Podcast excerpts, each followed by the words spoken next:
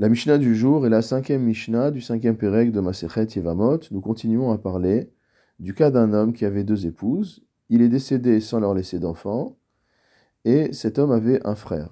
Nous nous retrouvons donc dans une situation où deux Yevamot sont face à un Yabam.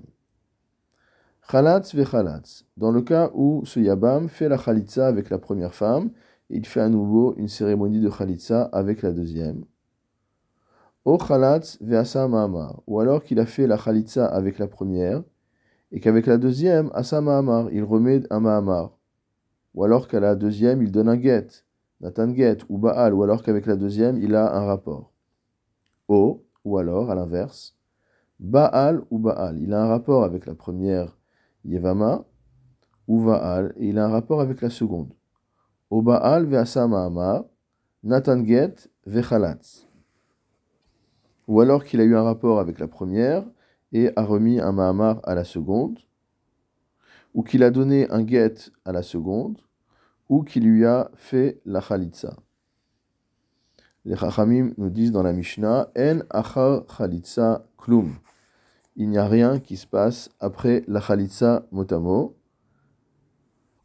puisque la Khalitsa constitue la rupture du lien entre le Yabam et les Yevamot, et qu'il suffit d'avoir fait la Khalitsa avec l'une des deux femmes pour que l'ensemble des liens soit rompu. Le Barthénora nous fait remarquer que sur la deuxième partie de la Mishnah, c'était Enachar Beila Klum. On aurait dû dire qu'après le rapport euh, qu'a eu le Yabam avec la Yevama, il n'y a plus rien qui se passe, c'est-à-dire on ne peut plus modifier la situation, puisque dans tous les cas, dès lors que le Yabam a eu un rapport avec l'une des Yevamot, sans qu'il y eu avant une remise de guette ou autre chose comme nous avions vu précédemment.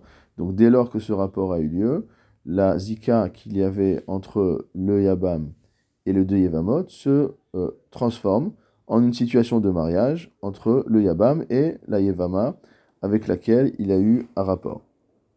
Et cela, nous dit la Mishnah, est valable, ben Yabam echad Yevamot, aussi bien dans le cas d'un Yabam avec deux Yevamot, comme nous avons expliqué, ben Shene Yevamim, les Yevama Achat, mais cela marche également si on est dans le cas de deux Yevamim, c'est-à-dire qu'il y avait deux beaux-frères qui ont survécu euh, au mari qui est décédé, l'Ivama Echat, et que cet homme avait une seule épouse, donc elle s'est retrouvée seule face à deux Yevamim, donc là, euh, le fonctionnement sera le même.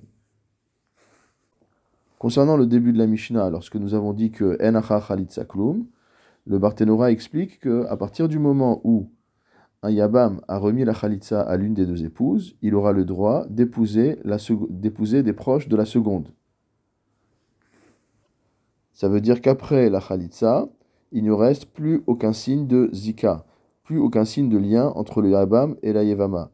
Donc la femme qui a reçu la Khalitsa, ses proches seront interdites au Yabam parce qu'elle est la Khalitsa du Yabam, mais l'autre femme se retrouve dans une situation où il n'y a plus aucun lien, et donc ses proches seront permises au Yabam. Et quand on dit à nouveau que Enacha Khalitsa Klum, ça veut dire que même si à cette deuxième femme, le Yabam est venu remettre une deuxième Khalitsa, en fait cette Khalitsa n'a aucune valeur, puisque dès lors que la première Khalitsa a eu lieu, tout était déjà rompu, et donc cette femme n'est pas considérée comme sa Khalitsa. De même si après euh, la Khalitsa de la première, il a donné le guet à la seconde, ou qu'il a un rapport avec la seconde, etc., tout ça sera considéré comme n'ayant aucune valeur, c'est-à-dire comme n'ayant aucun impact.